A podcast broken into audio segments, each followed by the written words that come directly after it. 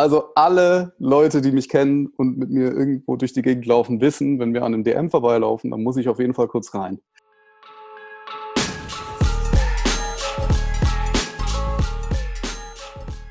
Hallo und herzlich willkommen zur ersten Folge von This is Business. Es freut mich sehr, dass du dir diesen Podcast anhörst. Ich habe heute den Emanuel Wonax zu Gast von Early Bird.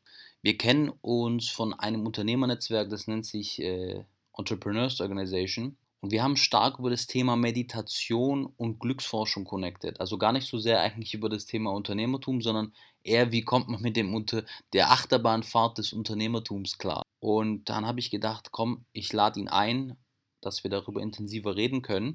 Und natürlich reden wir auch über sein Startup Early Bird. Early Bird verkauft einen hochwertigen Kaffee. Die sind mittlerweile bei DM. Aber hört euch einfach die Folge an und schickt mir gerne euer Feedback, was ihr da über die Folge denkt. Viel Spaß mit der Folge. Schönen Tag euch. Ciao, ciao.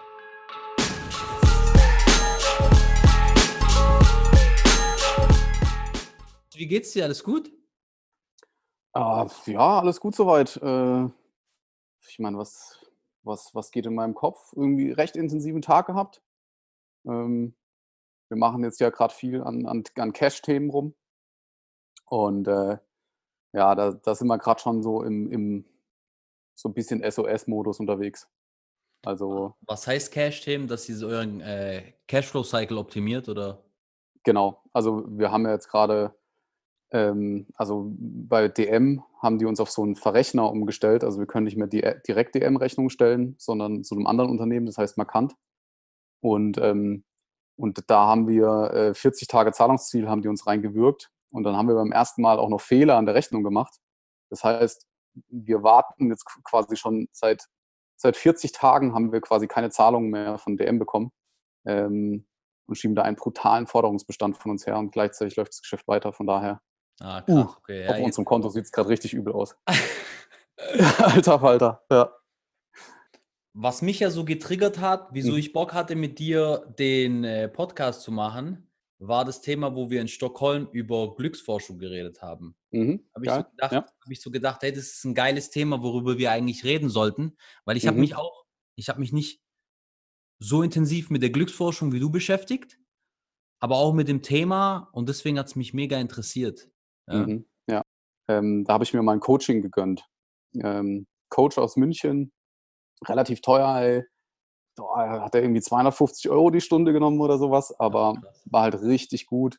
Ähm, habe mehrere Sessions mit dem gemacht und da habe ich unter anderem ähm, auch so quasi versucht, meine eigene Wertewelt äh, zu definieren. Und, ähm, und da habe ich festgestellt, oder einer davon ist das gute Leben. Also ich habe mich eigentlich auch schon mein ganzes Leben lang dafür interessiert, wie man eigentlich ein gutes Leben lebt, was eigentlich ein gutes Leben ist. Und äh, von daher, das steckt also so als, als Grundwert eigentlich schon ziemlich lange in mir drin. Und was ist die Erkenntnis bisher? Wie lebt man ein gutes Leben? Ja, das äh, äh ich, bin ich quasi am selben Punkt wie wahrscheinlich jeder andere auch, dass ich keine einfache Antwort darauf habe. Ähm, aber ich habe natürlich in verschiedenen Bereichen, äh, glaube ich, oder da sind wir uns auch sehr ähnlich, einfach viel ausprobiert und viel viel gemacht, um, ähm, um, um mein gutes Leben voranzubringen. Ähm, und das habe ich schon sehr früh, sehr aktiv gemacht. Ey, ich habe Dale Carnegie, ähm, Sorge dich nicht lebe, habe ich, glaube ich, ey, mit 18 oder sowas habe ich das gelesen, das Buch. Und, ähm, und habe hab zum Beispiel an dem Punkt angefangen, ähm, viel Dankbarkeit auszudrücken und Dankbarkeit zu spüren. Das ist nämlich so ein Kapitel im Dale Carnegie Buch, was ich sehr, sehr geil finde. Und witzigerweise ist das eins der Aspekte, wo ich jetzt zurückgucke auf, sagen wir mal, 18, als ich 18 war bis jetzt, also äh, 15 Jahre, ähm, hat mich einfach nur dieser Aspekt zum Beispiel sehr geprägt und ich glaube auch mir einiges gebracht. Ähm, also das hat mich auch echt in meiner eigenen Haltung, als auch, glaube ich, wie die Menschen in den 18 Jahren mit mir und äh, agiert haben, äh, einen großen Aspekt gehabt, dieses Thema Dankbarkeit. Ist es, wie, wie ist Dankbarkeit in, in der Glücksforschung? Dale Carnegie ähm, schreibt da in seinem Buch, es ist eine krasse Geschichte. Ähm, der erzählt eine Geschichte von einem Freund von ihm, ich, ist im Ersten oder Zweiten Weltkrieg, das Buch ist ja ewig alt, ähm, wie der irgendwie im U-Boot sitzt und die können im Grunde genommen nichts machen. Da tauchen so die, die Minen runter und die hoffen nicht getroffen zu werden. Und, ähm, und wie der der Typ, der hat eben immer gebetet und in den Gebeten immer seine Dankbarkeit ausgedrückt. Und ähm, das war so ein Punkt von Dale Carnegie, wo er sich gefragt hat, wie kann dieser Mensch in dieser Situation Dankbarkeit empfinden? Und ähm, genau, und, und ich weiß, dass die auch geforscht haben und gesagt haben, also es, die Korrelation ist relativ schwer zu messen, aber ähm, was die gemessen haben, ist, dass Menschen, die beten, tendenziell glücklicher sind als Menschen, die nicht beten. Jetzt kann man natürlich schwer sagen, wie ist Ursache, Wirkung etc. Ähm, aber man hat mittlerweile relativ gute äh, Tendenzen zu sagen, dass eben auch stupide Dankbarkeit einen Einfluss auf Glück hat. Also einfach nur das stupide Sagen, sich eine Liste zu, zu, zu machen und zu sagen, hey, für was bin ich irgendwie heute dankbar?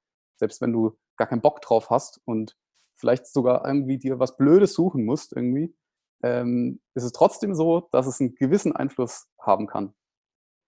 Das ist ja immer im Endeffekt, geht es um die Perspektive, ja. Wir haben so viel, wo wir dankbar sein können und man muss es einfach trainieren, das ist ein Muskel. Ja, ich glaube, ja. das Geile daran ist, dass so Gefühle wie Dankbarkeit, die sitzen, die sind so tief und wenn, wenn das mal implementiert ist, wirklich emotional und körperlich, dann ist es auch was, was lange schwingt. Das ist nicht was irgendwie, ähm, was wie wenn ich jetzt irgendwas Süßes esse und ich fühle mich ja. kurz geil oder ich kaufe mir was ein und dann ist es weg, sondern Dankbarkeit ist was, was einem wirklich tragen kann, ja. Ja. Äh, und vor allem dann in schwierigeren Zeiten.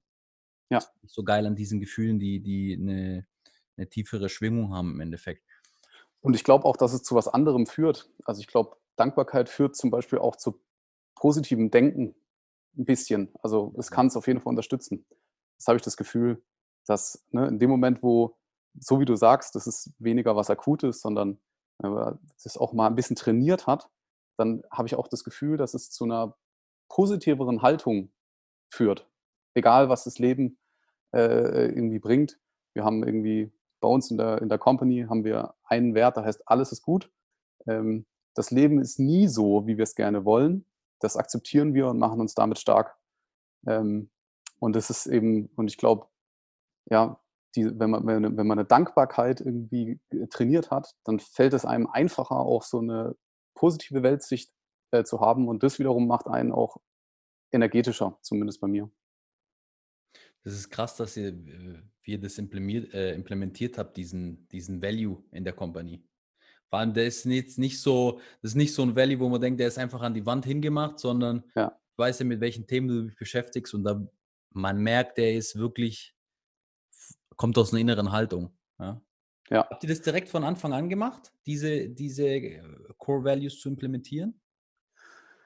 Nein, also äh, ich glaube, wir waren schon immer irgendwie werteorientiert als Unternehmen, als Unternehmer, als Menschen. Ähm, aber bevor ich quasi mit dir in das Programm gegangen bin, hm. habe ich mir nie explizit Gedanken dazu gemacht. Aber deswegen war es aber trotzdem für uns dann voll ein, also relativ einfach, das auch hochzuholen. Also jetzt nicht irgendwie künstlich irgendwelche Werte zu definieren, sondern eben reinzuspüren, was sind denn eigentlich die Werte. Und gerade bei diesem Alles ist gut, ähm, ist es eigentlich auch geil, weil äh, der, mein, mein Mitgründer, ähm, der Merlin, das war auch was, was er auch immer gesagt hat. Das war so ein Slogan von ihm. Voll oft, gerade in schwierigen Zeiten, hat er immer gesagt, hey Leute, alles gut. Und das äh, haben wir dann so als, als Titel für diesen, für diesen Wert genommen. Und das sind wir auch wirklich, ja. Krass, aber das, das war mir nicht bewusst, dass ihr das durch, sozusagen durch den Accelerator dann äh, implementiert habt. Ja. Interessant. Ja. Mhm. Ähm, was mich noch, mich würde das Thema Glücksforschung echt mehr interessieren. Wir haben ja da in, in Stockholm viel drüber geredet mhm. und ich kann mich nur noch an nicht ganz so viele erinnern, aber wie würdest du das Thema Glücksforschung, wenn du es jemandem beschreiben müsstest, weil du hast ja da extrem viel erzählt, es war sehr interessant. Was würdest du ihm erzählen darüber? Also für mich war das Spannende, ähm, also das, das äh, vielleicht äh, für einen potenziellen Zuhörer, wir saßen da in einer Gruppe von zehn Männern, Selbsthilfegruppe, äh, also zehn, zehn Unternehmer, die sich gegenseitig unterstützen. Und, ähm, und ich hatte den Auftrag, meine, ähm, eins meiner Interessen neben das Thema das gute Leben, Glück, äh, mal zusammenzufassen für die Jungs. Und äh, das ist natürlich eine Aufgabe, die dann voll geil ist, weil wenn man irgendwas anderen irgendwie erzählen möchte und vor allen Dingen dann auch das wirklich gut machen will, dann beschäftigt man sich mit dem Thema nochmal anders und versucht es so zusammenzufassen, zu kondensieren und irgendwie äh, ja auch den Value eben dann zu bringen. Und das Spannende war für mich, dass es wie so ein, so ein Rabbit Hole war. Also je mehr man versucht, irgendwie reinzugehen in das Thema, was ist eigentlich Glück, desto, also man trifft immer wieder neue Ansätze, neue Erkenntnisse, neue Ebenen. Beispiel. Ich versuche mal mit der Ebene 1 so für mich anzufangen. Und das ist irgendwie, das, dass es überhaupt Glücksforschung gibt. Ja? Also dass es tatsächlich Wissenschaftler gibt, die mit Fragebögen unterwegs sind und Menschen messen auf einer Skala, wie glücklich sind die. Und dass es voll gut funktioniert. Ne? Diese fragen dann, wie würden sie äh, ja, ihr, ihr, ihr, positives Empfinden dieser Woche auf einer Skala von 0 bis 10 bewerten. Und dann gibt es dann ganz tricky Fragen, so, haben Sie das Gefühl, das Leben meint es gut mit Ihnen oder sowas. Ähm, und das kann man relativ gut messen. Und deswegen kann man quasi auch Faktoren in Ko Korrelation setzen. Zum Beispiel eben Geld. Und das wäre so Ebene 1. Ne? Das wäre mal so die Frage, macht Geld glücklich? Und, ähm, und ja, die aktuelle Forschung sagt ja, bis zum gewissen Grad. Ja? Also ähm, das kann, man äh, kann eben sagen, dass äh, mehr Geld ähm, zumindest am Anfang auch zu, zu mehr Sicherheit führt, ähm, ja auch mehr Gesundheit, mehr Möglichkeiten. Ähm, und äh, sobald es aber einen gewissen Grad kommt, ähm, wenn ich mich richtig erinnere, ist es in, in Europa, kann man das relativ gut messen sogar, also ich glaube bis 80.000 Jahreseinkommen. Ähm, ist es so, dass das Glück leicht ansteigt in der Forschung, aber dass es dann ein Plateau erreicht und dann nicht mehr ansteigt, ähm, was ich super interessant finde. Und noch interessanter finde ich den Aspekt, das ist dann vielleicht schon mal eine kleine Ebene weiter, ist, dass sie, dass sie zwei Gruppen von Menschen beobachtet haben, und zwar Lottogewinner und Menschen, die einen Unfall hatten und querschnittsgelähmt ähm, daraus hervorgegangen sind aus dem Unfall. Und das Interessante war, dass die in dem Moment, wo das passiert ist, Lottogewinn versus Unfall, ähm, die in ihrem Glücksempfinden eine starke Schwankung hatten. Also der Lottogewinner, bam, richtig hoch auf der Skala, und der mit dem Unfall, bam, richtig runter auf der Skala. Nehmen wir mal an, die waren davor gleich glücklich. Also auf einer Skala von 0 bis 10 waren sie vielleicht beide bei 6. Jetzt ist es so, dass ähm, innerhalb von einem Jahr beide wieder zurückkommen auf die Nummer 6. Also der, der voll krassen Ausschlag hatte ähm, bei dem Lottogewinn, der wird zurückkommen auf äh, von, was weiß ich, von 8 wieder auf, auf 6, wo er vorher war. Aber auch der Querschnittsgelähmte wird von wenn er vielleicht bei vier oder drei war, wieder zurückkommen auf sechs. Und es liegt, oder man sagt, es liegt eben daran, an, an dem Gewöhnungsfaktor. Also, dass, dass der Mensch, äh, so wie wir gebaut sind, ja, als, ähm, als, als Tier mehr oder weniger, ähm, ist es so, dass, dass der Körper gebaut ist, uns wieder auszunivellieren, also ein Gewöhnungseffekt eintritt. Und genauso wie wir uns daran gewöhnen, dass wir jetzt irgendwie viel Geld haben, äh, gewöhnen wir uns auch daran, vielleicht nicht laufen zu können genau, das ist so eine zweite Ebene. Die Frage ist natürlich, wie viel Ebene machen wir auf? Äh, in den späteren Ebenen geht es dann zum Beispiel eben auch, wo wir uns auch immer wieder spannend unterhalten haben, um das Thema Meditation, ja, oder was, was, was macht eigentlich mein Kopf, was macht eigentlich mein Geist? Ähm, oder ja, was da, hat eigentlich das Thema Sinn? Genau, oder, oder. Aber das ist genau. interessant, weil du hast ja, ja glaube ich, viermal schon warst du auf einem äh, Meditationsretreat oder Schweigekloster? Ja. Mhm. Oder vier oder fünfmal, glaube ich. Weil es schon relativ viel. Ja. Weil ja. ich habe mit anderen, also ich habe, ich glaube, ich habe fünf, sechs Freunde, wenn ich mich jetzt so richtig erinnere, die schon im Schweigekloster waren. Aber die alle waren ein, zwei Mal im Schweigekloster. So vier, fünf ist ja schon extrem viel. Ja? Das heißt, du machst mhm. es schon, ja, schon extrem lang wahrscheinlich, weil es dir einen extremen Benefit gibt. Vielleicht wäre mega interessant. Ja, also ich glaube, interessant ist vor allen Dingen, das vielleicht äh, sogar zu dem Aspekt davor, wie gesagt, ich habe mich schon relativ früh für das gute Leben interessiert und mich eben immer gefragt und deswegen kam ich eigentlich auch schon früh so zu diesem Thema Meditation und was macht eigentlich mein Kopf. Ähm, und äh, die, witzigerweise äh, bin ich damals dazu gekommen, weil ich irgendwie als junger Student irgendwie gelangweilt war und unbedingt wissen wollte, wie ich krass Karriere machen kann. Und deswegen habe ich das Manager-Magazin gelesen.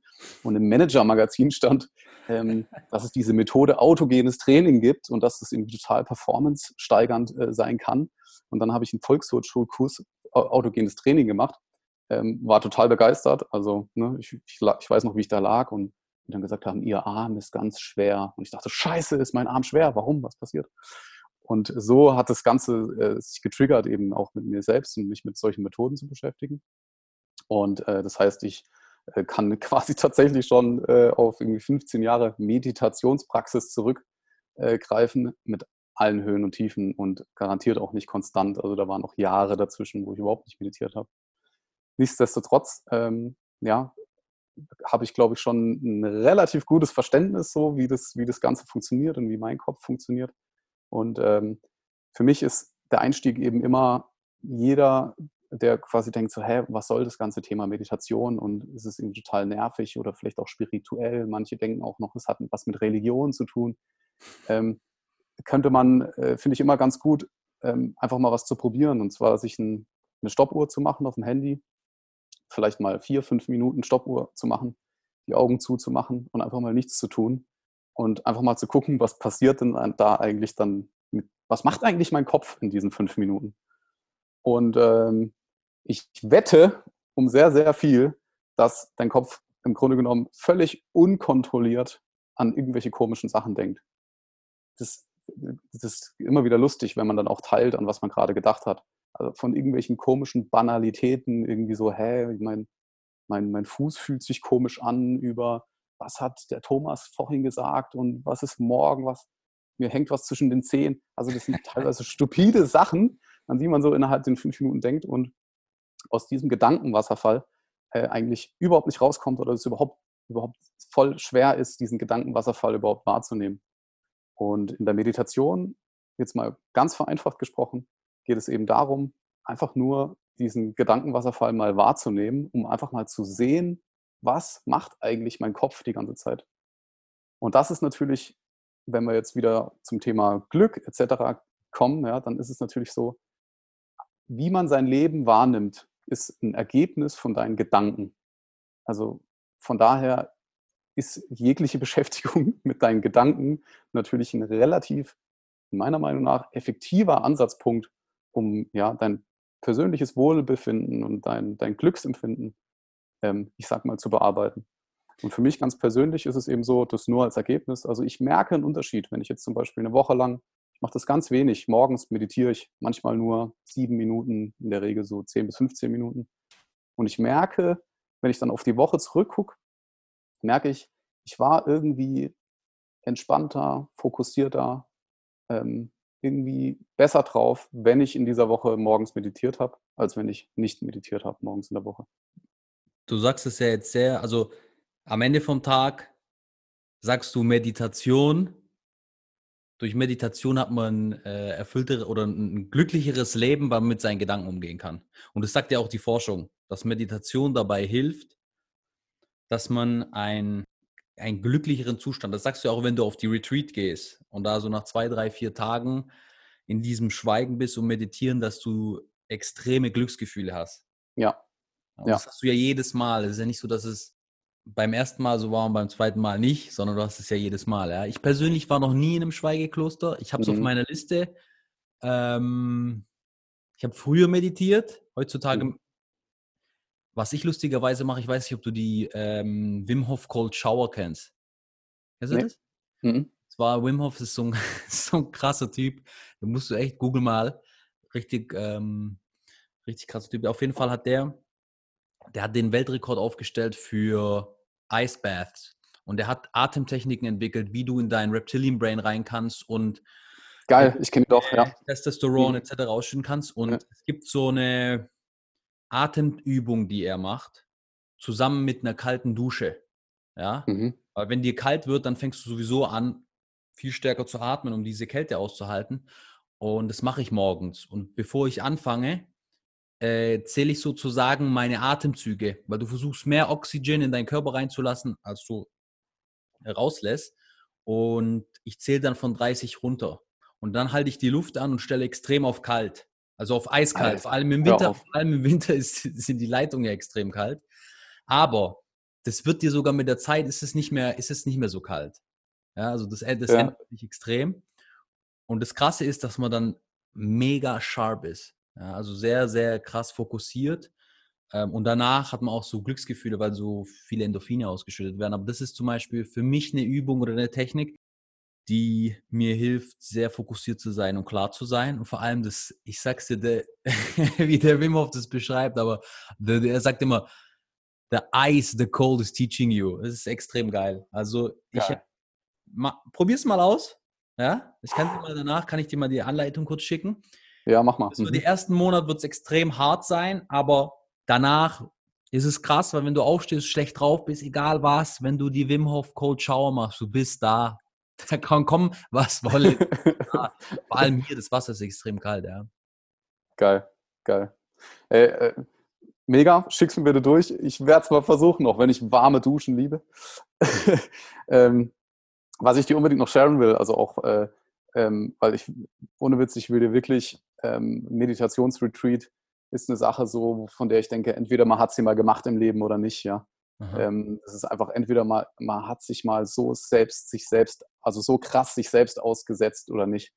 Ähm, das, ich ich finde es schon einfach spannend. Ähm, wichtig ist nur, ähm, dass man es nichts verrom verromantisiert, ja. Also ich erzähle da immer gerne ganz toll drüber, aber es ist auch schon richtig hart. Also der erste Tag ähm, ist hart, der zweite Tag denkst du dir, was hast du dir eigentlich angetan, ja. Also es ist anstrengend, es kommen so viele Gedanken hoch, ja, es ist auch, ah, man muss so viel verarbeiten, also das ist schon auch richtig Arbeit. Ähm, und zumindest bei mir war es aber immer so, dass dann nach zwei, drei Tagen hat man eben so viel hochgearbeitet und so wenig Input gehabt, dass dann auf einmal eine wahnsinnige Leichtigkeit reinkommt.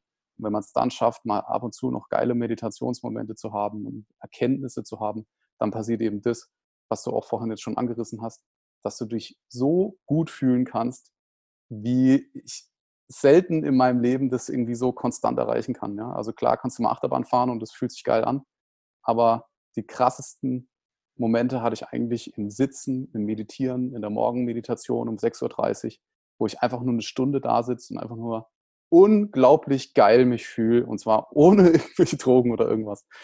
Also ähm, ja, das versuche ich immer wieder mal äh, so rauszuhauen, um Leute zu inspirieren, äh, sowas mal zu probieren. Wie siehst du das? Weil zum Beispiel ich sage, und da hatte ich, hatte ich mit Staley, wo wir im Taxi waren, ich kann mich erinnern, ich war doch jetzt in New York, das Thema mhm. Glück und Erfüllung.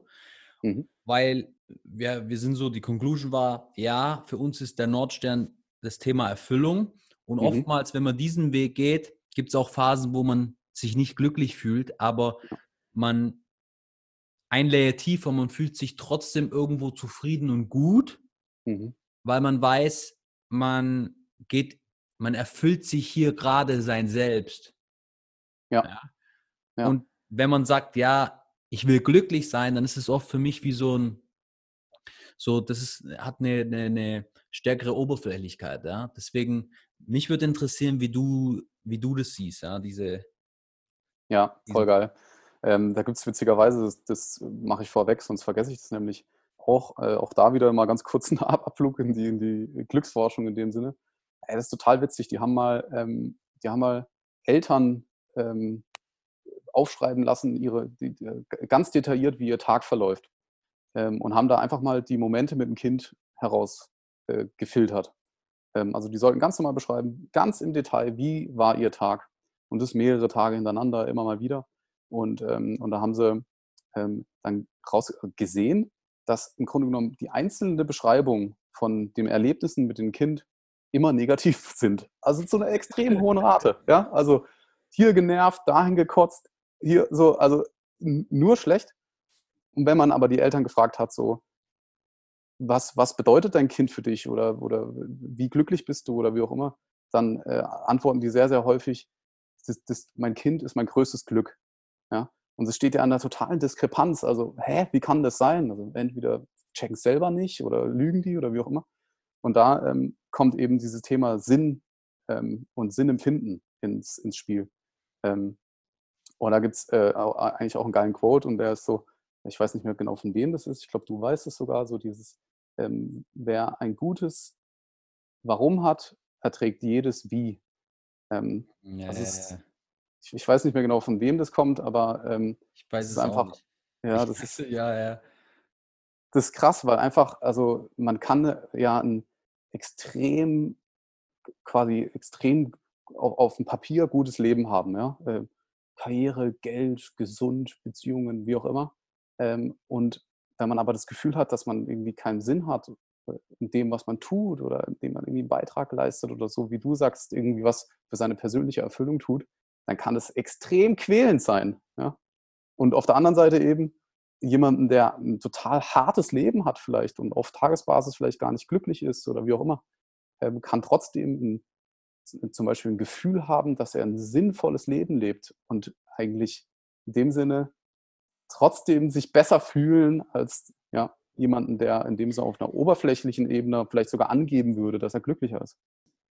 Das Thema, was du jetzt ansprichst, ein Hauptgrund, wieso ich diesen Channel jetzt aufbaue, wieso wir, wieso ich sage, hey, lass uns Content aufnehmen, ist, weil mir geht es um, so stark oder um das Thema, wie habe ich ein erfülltes oder wie habe ich ein erfülltes Leben. Und ich persönlich, ich bin zu sehr dem Geld hinterhergerannt und ich bin dem Geld hinterhergerannt, weil ich auch Angst hatte, ey, wenn ich jetzt zum Beispiel anfange, Content zu produzieren und aber noch nicht auf dem Level bin, ja, nichts gerissen habe oder sonst was. Und das denke ich jetzt noch. Also für mich ist eine extreme Challenge, weil ich denke, hey, ich war noch nicht in irgendeinem Gebiet so krass, dass ich jetzt so viel reden kann. Ja? Das musste ich erst, diesen Glaubenssatz musste ich erst überkommen im Endeffekt. Aber das Thema ist, dass lieber gehe ich meinem Purpose oder meine, meine, meine, meine Erfüllung nach und riskiere, dass ich weniger monetär erfolgreich bin, aber bin in dem Prozess sehr erfüllt. Früher bin ich zu sehr diesem monetären hinterhergerannt und habe den Prozess nicht so geliebt. Ja, ich weiß jetzt nicht, was hier draus wird. Ja, aber und ja. das ist entscheidend. Für mich ist es auch okay, wenn es klein bleibt, weil ich liebe, was ich tue. Ja. Da hinzukommen war für mich extrem schwierig, weil ich so ein stolzer Charakter bin und so ein großes Ego habe, dass ich denke, ey, ich muss ja der Babo sein, der so viel Geld generiert hat oder sonst was, ja. Ja. Und jetzt auf so einem kleinen Niveau, ja, da 300 Leute, die dir verloren anzufangen, ist was, ja. was für mich, für mein Ego extrem challenging ist.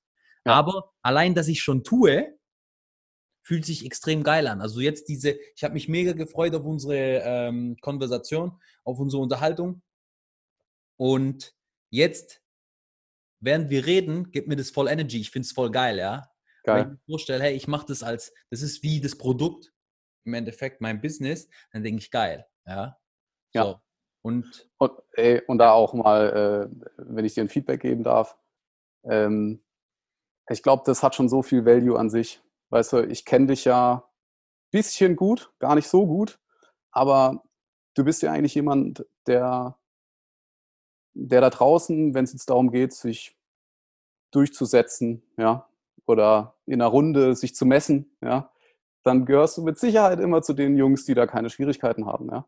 Ähm, und ich finde es immer wieder interessant, auch so in, in dem Miteinander und man trifft irgendwie andere Menschen.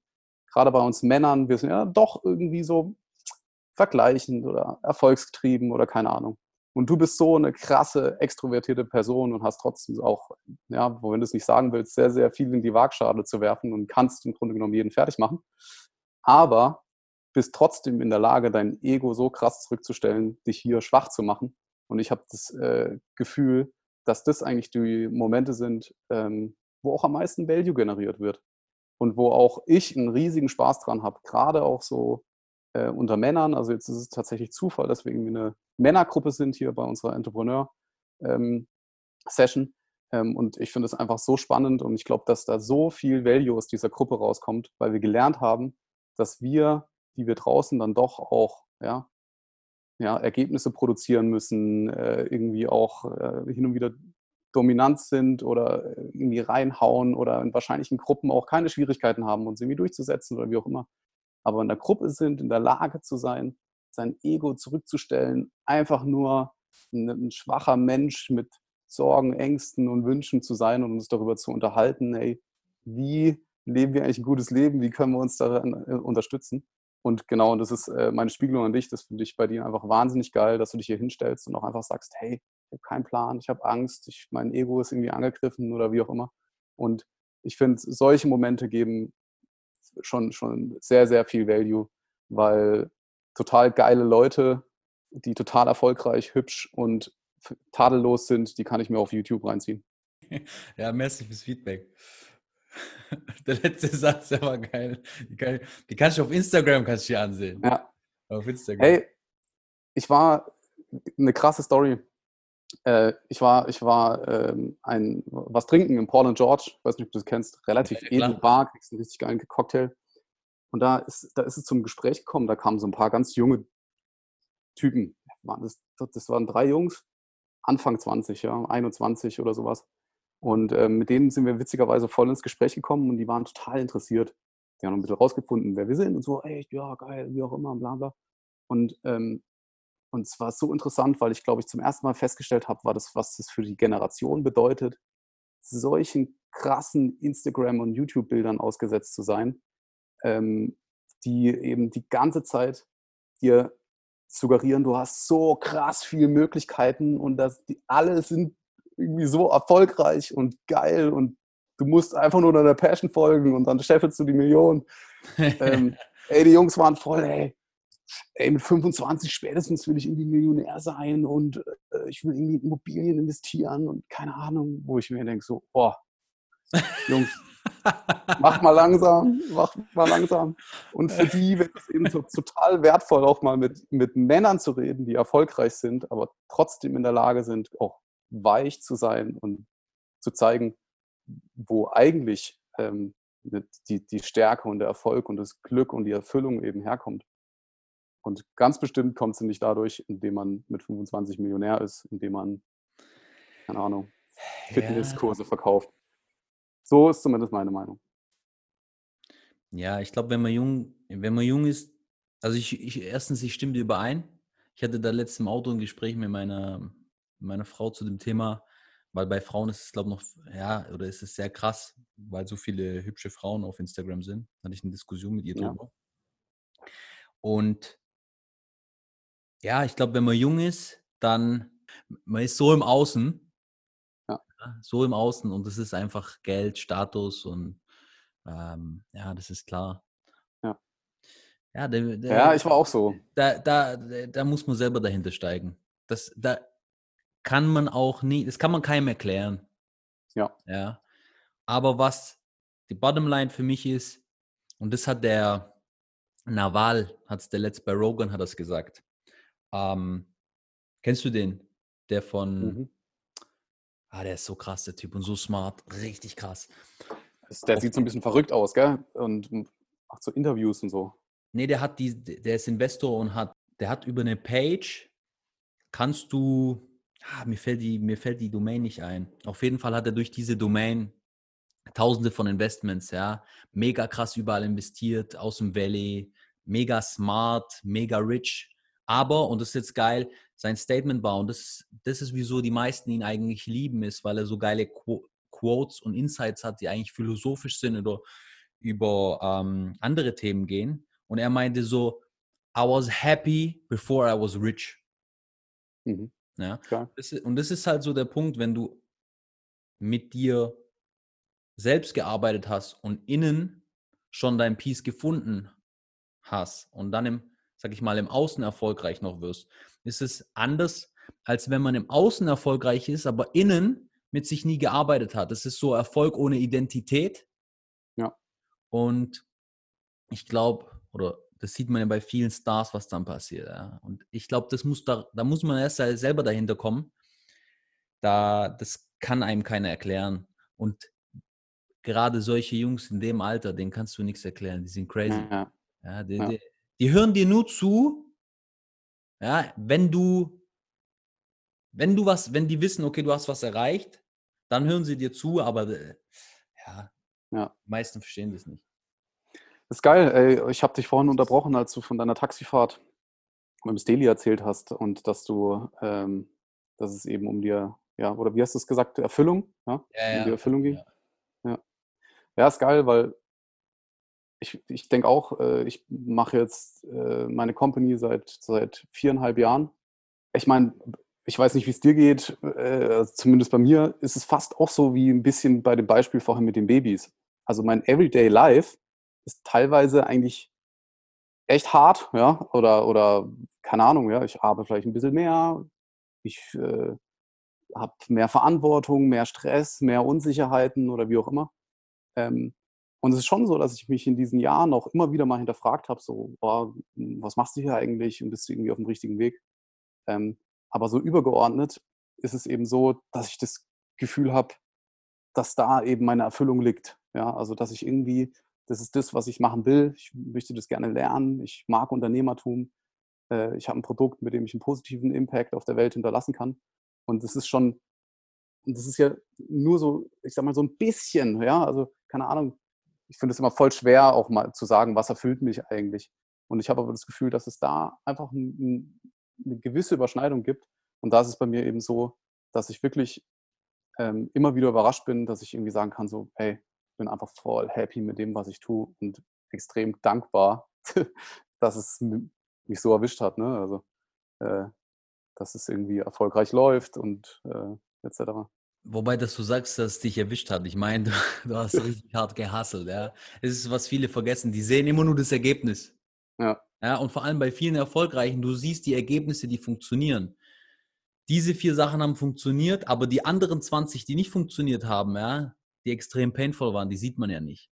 Ja. man muss das ganze Thema mal desillusionieren im Endeffekt, ja, weil es ist einfach, es kann, es macht nur Sinn, Unternehmer zu sein, wenn man so bescheuert ist und auf diese Sache steht. Das ist wie so ein Fighter, der einfach Bock hat auf Schläge und sich gerne fightet. Ja? Ansonsten macht das keinen Sinn, weil du musst das ist, es ist wirklich Pain in the Ass. Anders ja. kann ich nicht sagen. Bei mir ist so, ich liebe auch Unternehmertum. Ich liebe den Scheiß, ja. Seit ich klein bin. Ich liebe Unternehmertum. Ich kann dagegen nichts sagen. Und ich war echt, wo ich jung war, war ich echt so cash-driven. Mein Vater, der ist ja Friseur und hat immer Bargeld heim gehabt und hat es mich zählen lassen und so, weißt du? hat mich auch so erzogen. Ähm, nur für mich war jetzt der Punkt, ich hätte jetzt kein neues Business machen können, weil es hätte sich für mich leer angefühlt.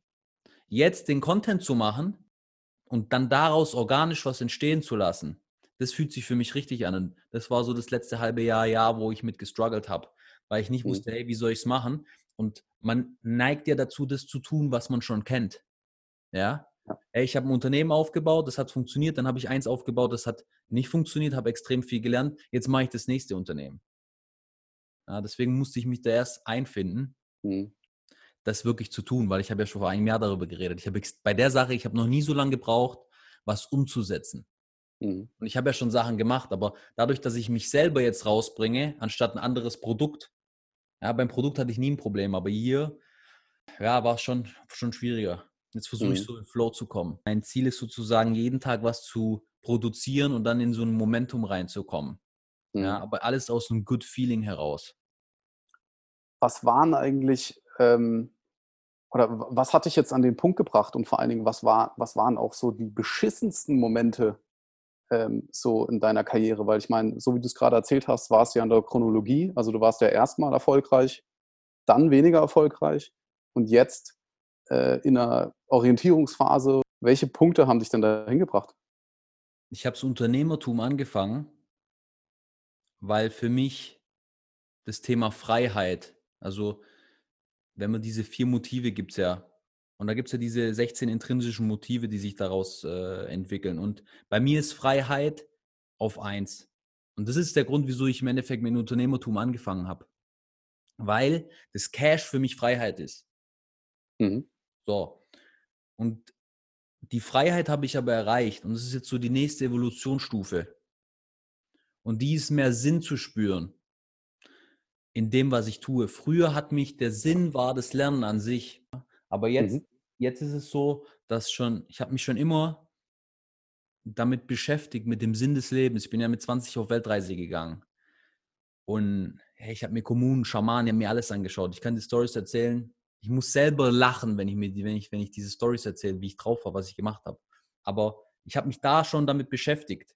Mhm und habe mir damals die Frage gestellt, ja, was soll ich machen? Soll ich Business machen oder soll ich mich eher mit diesen mentalen, emotionalen, spirituellen Themen beschäftigen? Und dann habe ich mich für das Thema Business entschieden. Und jetzt bringe ich so diese zwei Parts zusammen im Endeffekt. Mhm. Dass ich sage, hey, ich fange jetzt an mit, diesen, mit dieser Content-Produktion und mein, der Sinn, wieso ich das mache, ist, ich will einen Bass erzeugen, dass Leute mehr das tut, tun, was ihnen entspricht unabhängig von, was sagen die anderen, unabhängig, was dein Ego sagt, egal was du für Ängste hast und so weiter. Und das will ja auch jeder. Ja, die Schwierigkeit ist ja, wie setze ich das in dieser Realität um? ja, in dieser physikalischen Realität und die Realität wirkt ja extrem hart. Ja? Und ja. ich glaube, dass ich jetzt darüber reden kann oder jetzt finde ich es besser, darüber zu reden, weil ich mit dem Business gezeigt habe, dass ich in dieser Realität Ergebnisse produzieren kann. Ja, das ist nicht nur Wischiwaschi-Gelaber. Und das war früher mein Problem, dass wo ich 20 war und was machen wollte, alle, die ich gesehen habe, das war mir zu esoterisch, zu viel Gerede, ohne dass sie was gemacht haben. Mhm. So, aber das ist im Endeffekt der Punkt. Das ist für mich die nächste Evolutionsstufe in meinem persönlichen, auf meinem persönlichen Weg. Und deswegen fange ich jetzt damit an. Und auch, mhm. ich musste extrem krass widerstehen, ein neues Business zu machen. Mhm. Ja, also das war echt. Äh, aber natürlich, ich liebe Business und ich werde daraus was kreieren. Ich habe Ideen, Visionen, wie man auch immer das will, aber ich will es eher jetzt aus dem Momentum heraus machen, Step by Step. Das Geil. Und der, und der Content, den du produzierst, soll eben vor allem äh, dazu inspirieren, andere mehr nach dem zu leben, wie sie entsprechen. Und das aber auch, wie es funktioniert. Genau. Wenn am Montagmorgen wieder der Wecker klingelt. Genau, das, finde ich nämlich eigentlich auch immer so geil. So, man kann viel fantasieren, aber scheiße, am Montagmorgen klingelt wieder der Wecker. Äh, genau. Und, ähm, genau, genau. Hm. Im Endeffekt. Und das fand ich eigentlich, ja. hey, das finde ich noch eine Sache, die ich bei dir richtig geil fand. Wir haben, äh, wir haben diesen äh, Five Levels Charaktertest gemacht. Wie heißt das nochmal? Um, ähm, The Big Five Ocean Modell, ja. The Big Five Ocean Modell Charaktertest gemacht, etc. Und, ähm, und da, da kamen wir an so einen Punkt, wo du gesagt hast, bei dir ist es so, dich treibt auch an, Dinge, die dich ankotzen. Ja? Also ja, du kotzt irgendwas an und dann setzt du es irgendwie um, weil es dich irgendwie so hart ankotzt. Und das mhm. fand ich auch irgendwie geil als Statement für den Start deiner Content-Produktion, weil das finde ich einfach hammergeil, dass es dich ankotzt, dass da draußen äh, so viel Content unterwegs ist, der es den Leuten irgendwie eher schwieriger macht, äh, ein, ja, ein, Leben zu leben, was ihnen entspricht. Und dass du da einfach so Bock hast, äh, aus deiner eigenen Erfahrung und dem aus deinem Netzwerk da Content zu produzieren, äh, das, das besser ist. Und äh, das fand ich richtig geil. Also da hat man auch, da hast du so gespürt, ich kotze das so an, ich will das besser machen. Ähm, richtig geil. Ja, wie gesagt, die Gruppe ist ja entstanden in Stuttgart aus der Wut heraus. Ja. Es mich aufgeregt hat, da so weit in Deutschland rumzufahren. Also die, alle guten Sachen oder viele gute Sachen in meinem Leben sind aus der Wut entstanden. So, deswegen Geil, ja. ist immer die Frage, wie man eine Energie einsetzt. Ja. ja. Was, was war bei dir, dass du gesagt hast, hey, ich will Unternehmer werden? Was war der Antrieb? Ja, es ist interessant, äh, mich quasi, also ich habe das Gefühl, dass ich früher das eigentlich nicht so gut wusste. Ich natürlich auch wahnsinnig viele Gedanken dazu hatte. Ähm, aber dass, dass sich das in den Jahren dann äh, krass verändert oder man einfach auch besser versteht, warum eigentlich wirklich. Ähm, ich meine, zu dem Zeitpunkt saß ich in Frankfurt und hatte meinen äh, ja, normalen Job, habe irgendwie ganz gut verdient, ähm, aber war irgendwie gestresst, gelangweilt und habe eben relativ schnell eigentlich auch so für mich gesehen, so, oh, so auch diese eben diese Sinnfrage, so was machst du mit deinem Leben und, und wie auch immer. Und ähm, und für mich war es schon auch eine Kombination, ich kann relativ schnell schlecht mit, mit Chefs oder mit dummen Entscheidungen, so, ne? wenn ich irgendwas machen soll, von dem ich irgendwie denke, es ist irgendwie nicht pragmatisch oder nicht zielführend oder wie auch immer. Ähm, dann auch so dieser, dieser Freiheitsgedanke ähm, ist auch einer meiner Werte, die ich damals herausgestellt habe. Natürlich ähm, ist die Frage, wie man das interpretiert, aber bei mir heißt der Wert auch Freiheit. Ähm, und ähm, gleichzeitig, also zu dem Zeitpunkt schon auch ein, schon auch ein starker Wunsch nach Erfolg. Also ich finde auch da ist es so, ich habe einen guten Freund, der auch mal gesagt hat, so, hey Manu, lass uns auch mal ehrlich sein. Wir identifizieren uns doch auch mit unserem Job oder mit dem, was wir irgendwie erreichen. Und, ähm, und das fand ich irgendwie auch geil, auch da mal ganz offen zu sagen, hey, natürlich ist es so, dass ich irgendwie gern erfolgreich bin und dass, äh, ja, dass ich, dass ich, dass ich da Bock drauf habe und mich damit irgendwie auch identifiziere. Und damals war das auch noch, ähm, also auf eine andere Art und Weise ein starker Antrieb. Ja. Also damals habe ich schon wirklich auch gedacht, so, oh, ja, keine Ahnung, so die Option, mal viel Geld zu verdienen, äh, nach außen hin als Gründer und Geschäftsführer irgendwie zu agieren. Und ähm, ja, äh, das, das, das war bei mir schon, äh, stark, ein, ein, starker Antrieb, der mich quasi in, äh, in so, der Schritt ist ja dann doch, also zumindest bei mir war das ja anders. Ne? Ich glaube, du bist schon eher organisch so in das Unternehmertum reingekommen, hast schon immer viel gemacht. Wahl, Ich war nicht so smart und war bei einer Beratung. Für mich gab es keinen anderen Weg, keine andere Möglichkeit. Lack, lack of options. Ja, okay, okay, ja. ja, bei mir war das halt so, ich habe dann einfach gekündigt. Ich wusste einfach nichts. Ne? Ähm, und ich, das Einzige, was ich wusste, ist, wenn ich, wenn ich nicht, mich nicht in eine Drucksituation bringe, dann bin ich viel zu faul. Ähm, und von daher, ähm, ja, dieses Gefühl nach, ich will mehr, ähm, das hat mich am Ende schon dazu gebracht, dann die Kündigung einzureichen. Und heute ist es, äh, ja, ist, ist das gar nicht mehr so stark. Also ganz im Gegenteil, äh, ist es fast wichtig, äh, oder wie ich, wie ich lebe und, und auch in meinem Unternehmen das irgendwie mache, ist, glaube ich, schon ziemlich anders, wie, wie man das sonst kennt. Also ähm, wir arbeiten gar nicht so hart, sondern wir legen auch echt großen Wert darauf, dass es jedem Individuum bei uns gut geht. Ja. Äh, ich fange morgens um halb zehn an mit Arbeiten. Ja. Ich bin dann immer mit den Rentnern und den Mamas und den Studenten in der U-Bahn. Ähm, da bist du ja nicht anders übrigens. Ja, stimmt. Du bist einer der wenigen, die noch weniger arbeiten als ich. Also ich arbeite nicht wenig, aber es ist auf jeden Fall nicht so, dass, dass, dass wir irgendwie eine Gruppe an Leuten sind, die irgendwie sich totrackern in der Hoffnung, irgendwann mal viel Geld zu verdienen, sondern äh, bei mir ist es heute schon so, dass eben, also auf Beziehungsebene ist uns auch einer unserer Werte, mir das wahnsinnig wichtig ist und äh, ich habe zum Beispiel überhaupt keinen Bock, irgendwie äh, ja, ein machtvoller Typ zu sein, der anderen sagt, äh, was, er, was sie irgendwie tun sollen. So, das ist, das ist nicht dein Motiv. Aber ich muss dazu kurz was sagen. Das mit dem Thema Arbeiten. Weil bei Gym Drive war ich um sechs wach, um sieben im Büro und bis 22 Uhr abends. Da habe ich richtig Vollgas gegeben. Und ich habe auch am Wochenende gearbeitet. Das ist der Grund, wieso ich jetzt so wenig arbeite. Wenig, ja. Mhm. Ähm, ja, gut. Jetzt gerade schon. Wie viel arbeitest du, Sofian? Okay. Äh, jetzt aktuell, aktuell, jetzt mache ich ja Content. Jetzt arbeite ich wieder mehr. Schwierig zu sagen, Ups und Downs, ja. Aber nehmen wir mal den August. August habe ich eine Stunde am Tag gearbeitet. ja. Aber okay. das ist geil, das musst du auch mal erzählen, Mann. Ja. ich ich habe noch niemanden getroffen, der eine Stunde am Tag arbeitet. Aber das war nur im August. Ja. Ja. Ähm, Wobei es, sag mal, der Monat davor war, also es gab ein paar Monate, da habe ich sehr wenig gearbeitet. Aber bewusst auch, ja, das ist mhm. für mich, ich musste aus diesem, ich glaube, wenn man, gerade wenn man was Neues entstehen lassen will, muss es aus einer Ruhe passieren, nicht aus einem Stress. Mhm.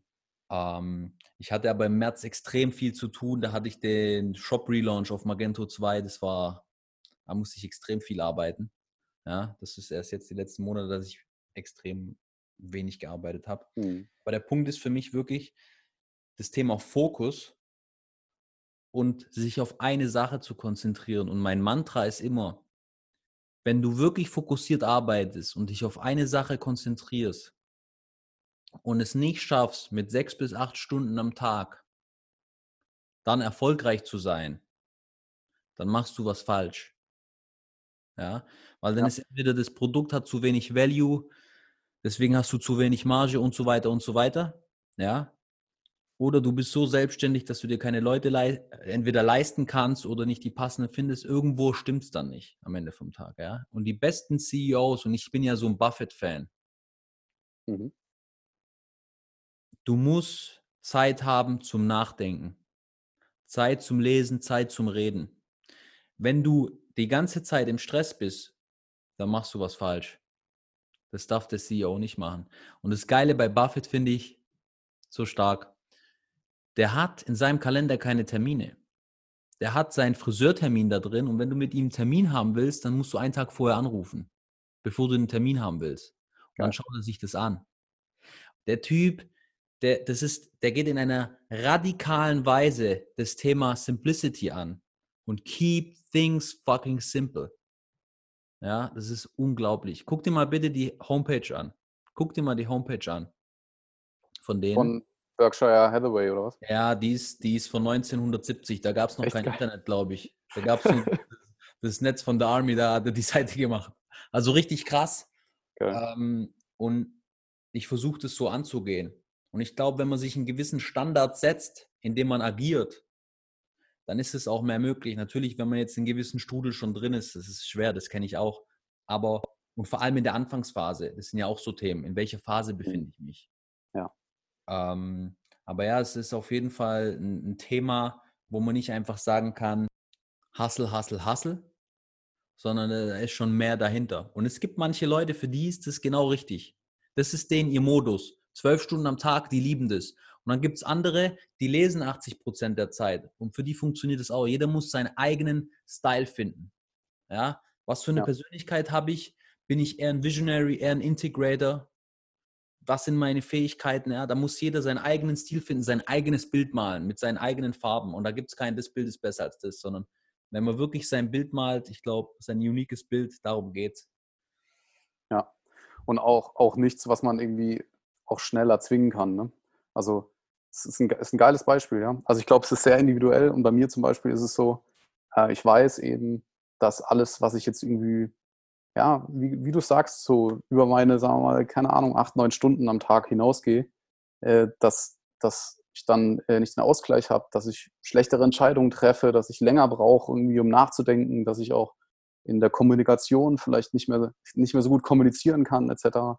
Ähm, also das ist krass, das habe ich bei mir schon voll rausgefunden. Gleichzeitig ist es aber auch, also für mich auch, äh, auch nach wie vor ein Wahnsinnsprojekt. Also auch bei mir ist es ja, ich komme ins Office und es liegen irgendwie 17 Sachen da und ich weiß nicht, wie oft ich so auch an meiner persönlichen Arbeitsmethodik irgendwie gearbeitet habe.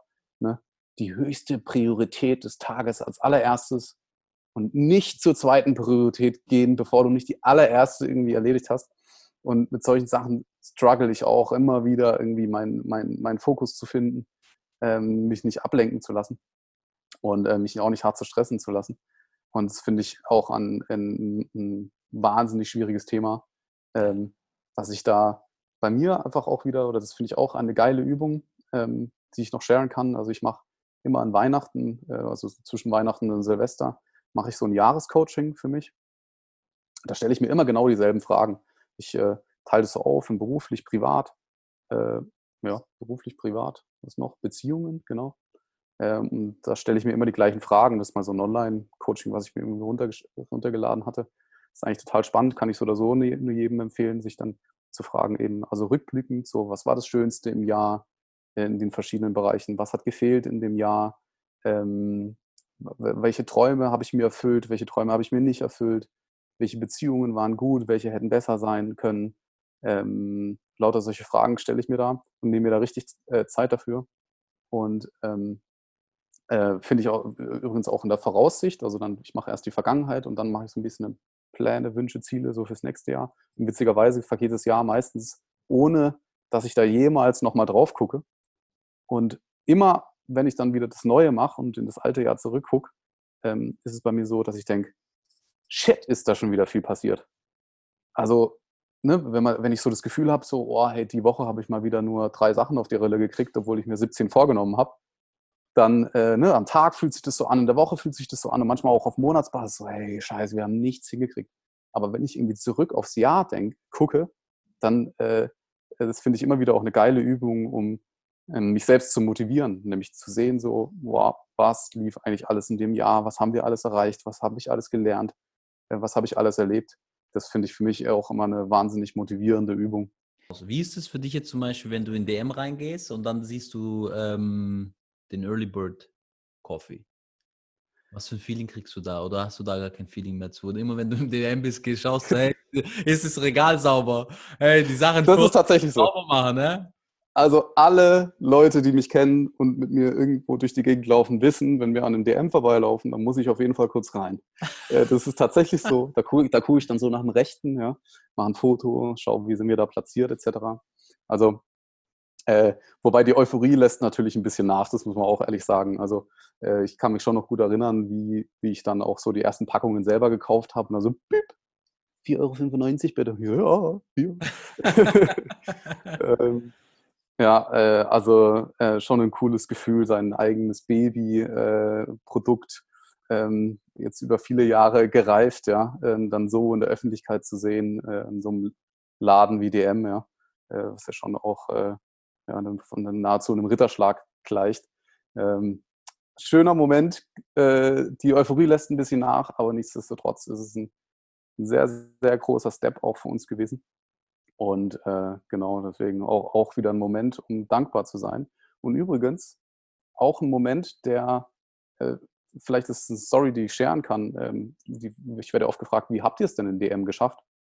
Ähm, und es äh, ist an sich eine, eine ganz interessante Story. Ähm, und zwar, ähm, also es ist ja tatsächlich so, dass wir die Maximalausprägung erreicht haben. Also man kann mit DM kann man vielleicht eine sogenannte Zweitplatzierung machen. Da machst du mal eine Aktion und stehst mal irgendwo, dann wirst du abverkauft und dann bist du wieder raus.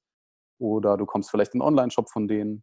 Ähm, manche schaffen dann eben tatsächlich auch eine Listung und dann kann es sein, dass du eine Teillistung bekommst. Also ja, von den 2000 Filialen dann halt vielleicht mal in 100 oder vielleicht in 500 oder in 1000 reinkommst. Und wir haben tatsächlich den Punkt erreicht, wo wir in jeder einzelnen Filiale von, von DM stationär gelistet sind. Geil. Und das ist schon richtig geil, ja. Und deswegen werden wir tatsächlich oft gefragt, wie haben wir das eigentlich gemacht?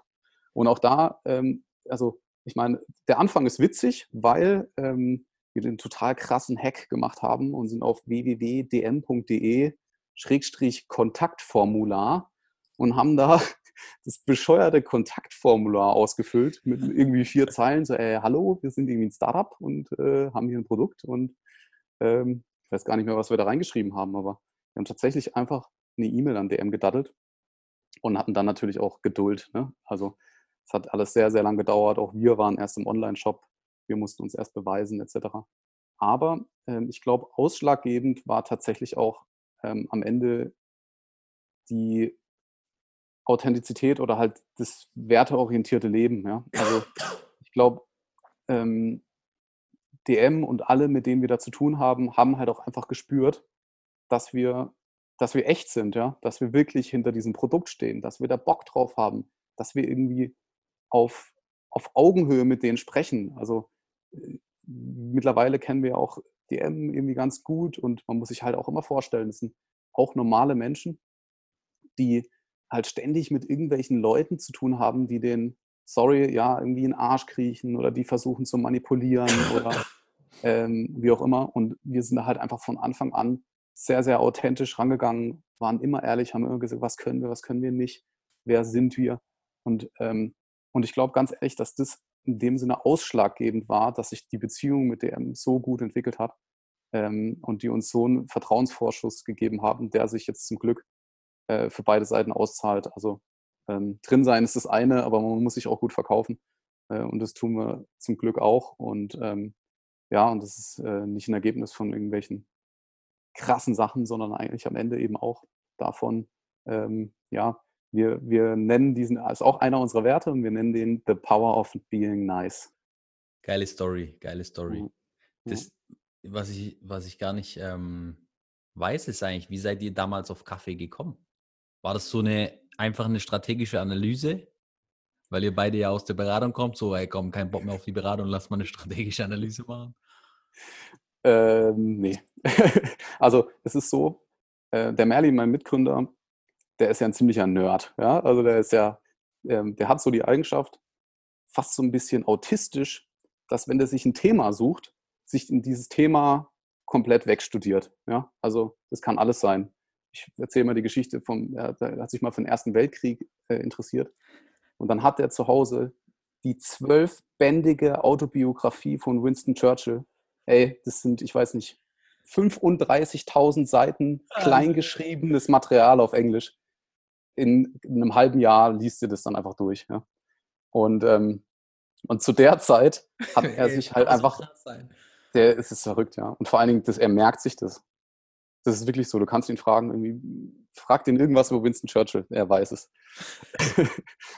und äh, ja, da, da gibt es übrigens auch eine witzige Anekdote. Wir waren mal auf einem Event und da waren zwei, äh, zwei, zwei äh, Damen, die in, ein Startup, Ovi hieß es, glaube ich, die machen so ähm, Verhütungsmethoden, weißt du, mit, mit App und keine Ahnung. Und, und äh, die waren es ja gewohnt, weißt du, so auch, dass da, was weiß ich, was da für Typen unterwegs sind und die irgendwie anlabern und so. Und der Merlin so, ja, ja, interessant. mit Verhütung habe ich mich auch mal beschäftigt. Und dann hat er den, weißt der wusste alles. Die haben noch Fragen bei ihm gestellt, wie das eigentlich alles funktioniert. Weißt du, wie so, wie so ein Professor der Medizin. Äh, so einfach, die, war, die kamen einfach nicht mehr klar. Ähm, ist, ich ich habe mich kaputt gelacht. Aber auf jeden Fall, wie, wie kam es zu Kaffee? Ähm, zu der Zeit hat sich der Merlin einfach mit Kaffee beschäftigt. Und, äh, und okay. war da so drin. Äh, und bei uns äh, in, in, im Job war es immer so, dass wir freitags waren wir in Office, Montag bis Donnerstag warst du meistens auf Projekt. Das heißt, wir haben uns immer freitags gesehen und äh, haben dann meistens frühzeitig ähm, schon äh, Besprechungsräume reserviert und haben uns dann zu zweiter reingesetzt und so getan, als würden wir arbeiten und haben einfach stundenlang Kaffee miteinander äh, getrunken. Und äh, genau, und da hat er mich einfach mit seinem Kaffee und wie geil das alles ist und wie auch immer zugetextet. Und ich war da sehr lange sehr pessimistisch. Ähm, aber dann habe ich eben immer mehr gemerkt, ey, Kaffee, was für ein Wahnsinnsmarkt, also ein, ein riesiger Markt, ja, nach, nach Rohöl, der meistgehandelte Rohstoff der Welt, in dem sich auch wahnsinnig viel bewegt, ja, äh, eben geht immer mehr auch zu sehr hohen Qualitäten, immer mehr Nachhaltigkeit. Und das haben wir eben auch kommen sehen, haben aber auch gesehen, wie ähm, stiefmütterlich das einfach auch noch in Europa behandelt wird, dieses Thema. Und, ähm, und dann war es einfach so, dass ja, eher Opportunity getrieben so, dass wir dachten, hey, da kann man irgendwie coole Sachen machen in dem Markt. Und jetzt sehen wir aber auch, dass wir sehr Glück hatten, weil ähm, wir sind einfach auch zwei, die, wir stehen einfach auf gute Produkte, weißt du? Das, ich, ich weiß genauso viel über Tee, wie ich über Kaffee weiß. Ich, ich mag äh, es, ich mag es mich mit, mit, mit Qualität zu beschäftigen, mich mit Produkten zu beschäftigen, was in der Hand zu haben. Und deswegen ist es im Nachhinein einfach auch ein großes Glück, dass wir uns auch so ein, so ein Produkt rausgesucht haben. Und ähm, ja, deswegen war das schon ganz richtig für uns, aber in dem Sinne schon auch ein bisschen Zufall und Opportunity getrieben. Von Churchill zu Verhütung, dann zu Kaffee und ja. Kaffee hat dann ja. Äh, was es übrigens zu der Zeit auch noch gab, ich weiß nicht, ob du dich noch erinnerst, war äh, da, da, das war auch ein Impuls für uns. Es gab einen, äh, der hat ein Crowdfunding gemacht ähm, mit dieser äh, Bonaverde, mit dieser Kaffeemaschine, die, wo, du, wo du oben rohe Bohnen reinwerfen kannst und dann röstet die das oben automatisch. Nach der Röstung fällt es dann weiter, es wird gemahlen und dann brüht er den Kaffee auf. Also quasi komplett automatisiert mhm. in einer Maschine. Und das Geile ist, das war jetzt also vor, boah, vor sechs Jahren und der, die haben richtig viel Publicity bekommen, weil ich glaube, das war zu der Zeit so das höchste Crowdfunding, was es in Deutschland je gab. Also der hat irgendwie eine Million oder zwei oder so eingesammelt. Und das Krasse ist, das war für uns auch eine Inspiration, ja, zu sehen, ey, was da irgendwie geht, so in dem Kaffeemarkt. Und, ähm, und das Witzige ist, jetzt, sechs Jahre später, haben die dieses scheiß Produkt endlich fertiggestellt und wir haben es jetzt bei uns im Büro. Also die haben, die haben sechs, sechs Jahre, Jahre gebraucht, um diese scheiß Maschine zu entwickeln die haben echt, die haben so scheiße gebaut, hey. Die hatten richtig Probleme. Und ich glaube, so richtig ziehen tut es jetzt auch nicht. Also wir haben die Maschine und wir nutzen sie nie. Ah, ich will dich noch eine Frage stellen. Ja. Ich habe viel geredet gerade. Wie glücklich bist du gerade so auf einer Skala von 0 bis 10? 8,7. Also ich würde sagen, ich bin schon sehr glücklich, weil ich tue, was mir gefällt. Hätte ich jetzt 20 Millionen auf dem Konto, ich würde das gleiche machen. Vielleicht in a larger scale, weil ich mehr Leute direkt einstellen würde. Aber ich würde, wahrscheinlich nicht mal, weil ich experimentiere. Das heißt, ich würde das Gleiche machen, was ich jetzt gerade tue. Das ist mir durch, durch viele Sachen, aber auch durch IO aufgefallen, weil ich mit viel, durch viele Gespräche, ich habe extrem Glück, was das Thema Beziehungen angeht. Ich bin da sehr lucky irgendwie. Mhm. Ähm, A, Freunde und dann B, auch ähm, meine Frau. Ich sage immer Frau, ist, ist meine Freundin, aber ich sage Frau, das fühlt sich, fühlt sich komisch ja. an, wenn ich Freundin sage irgendwie. Dann das Thema Freiheit. Ich fange jetzt an, am 24. Oktober fange ich wieder an zu reisen. Das heißt, ich bin ja in Bali, Thailand und so. Das heißt, ich mache extrem viele Dinge, die ich tun will. Zehn könnte ich, also zehn ist, wenn mein Kind dann geboren wird, so weiß. Ich weiß, Family ist mal auf, bei mir auf eins und dann kann ich zehn sagen, aber ist schon extrem hoch. Aber A, ich hatte viele Ups und Downs. Mhm. Und B, habe ich auch, und ich bin sehr volatil. Es gibt Leute, die sind sehr konstant. Ich bin ein sehr volatiler Typ. Ja. Mhm. Das heißt, es kann sein, morgens habe ich eine Depression und, und, nachts bin ich dann ähm, bei elf.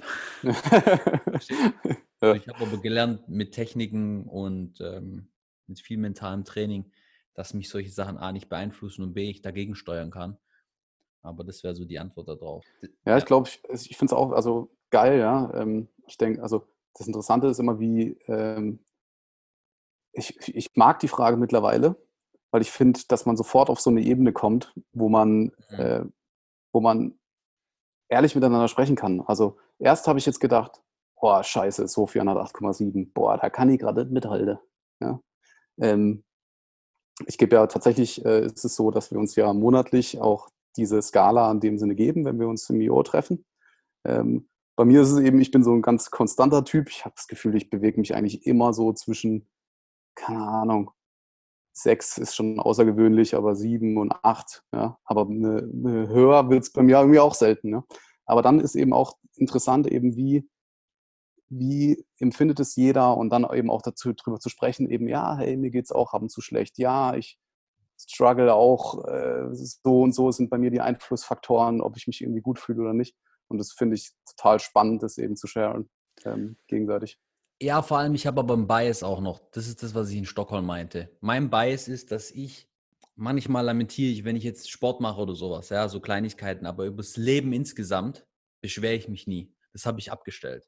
Das gibt es bei mir nicht. Weil wir auf so einem Level sind in Deutschland, da kann sich keiner beschweren. Ich war in Bolivien, in Kambodscha, ich war in so armen Ländern, ja, hier das ist das Paradies, ja. So, ich habe das körperlich gespürt. Viele wissen das mhm. nur kognitiv, aber ich habe es wirklich gespürt, weil ich auch bei der Weltreise weniger Geld hatte, in verschiedenen Gebieten war und schon sehr armen äh, Regionen. Deswegen, ich mag es nicht, mich zu beschweren. Und ich mag es nicht, wenn Leute, die, also, die mir sehr extrem nah sind, sich beschweren. Aber deswegen habe ich da einen Bias, weil ich alles positiv und gut sehen will. Ja, mhm. ja kenne ich, ja. ja. ja. Also, so, warum sollst du dir eine 5 geben? Man, fuck it, Alter, dir geht's Schweine gut. genau so in dem Sinne, ja. ja. Wenn man, ja, ist schwer. Das, mhm. das, das, das ist so der Punkt, ja. ja. Ich habe jetzt, als du geredet hast, habe ich nochmal kurz überlegt, so im Sinne, ja, was kann besser sein? Welche Themen können besser sein? Wenn ich dann das Delta anschaue, dann ist das Delta größer als so gefühlt von 8,6 auf 10, ja. Also, oh. aber ich würde sagen, dadurch, dass ich echt ein gutes Leben habe, das, was ich tue, gefällt mir und so weiter und so weiter, bin ich da schon auf einem guten Level und ich habe keinen Stress gerade und so Sachen. Hm. Ich weiß, was mir gut tut, was mir nicht gut tut. Ich habe schon viel an mir geforscht, sage ich mal, und viel experimentiert. Deswegen bin ich gerade in einem really good state. Geil, schön. Umso geiler, wenn du, wenn du viel äh, sharest von deinem Weg? Das ist übrigens auch ein Punkt, wieso, wieso ich später angefangen habe. Ja? Soll jetzt keine Ausrede in dem Sinne, aber ein Punkt war, dass ich manchmal gedacht habe auch, ich will über die Themen reden, aber habe gewisse Dinge wusste ich noch nicht gemeistert. Da bin ich jetzt weiter. Und manchmal frage ich mich, vielleicht ist das Timing perfekt, dass ich jetzt erst angefangen habe.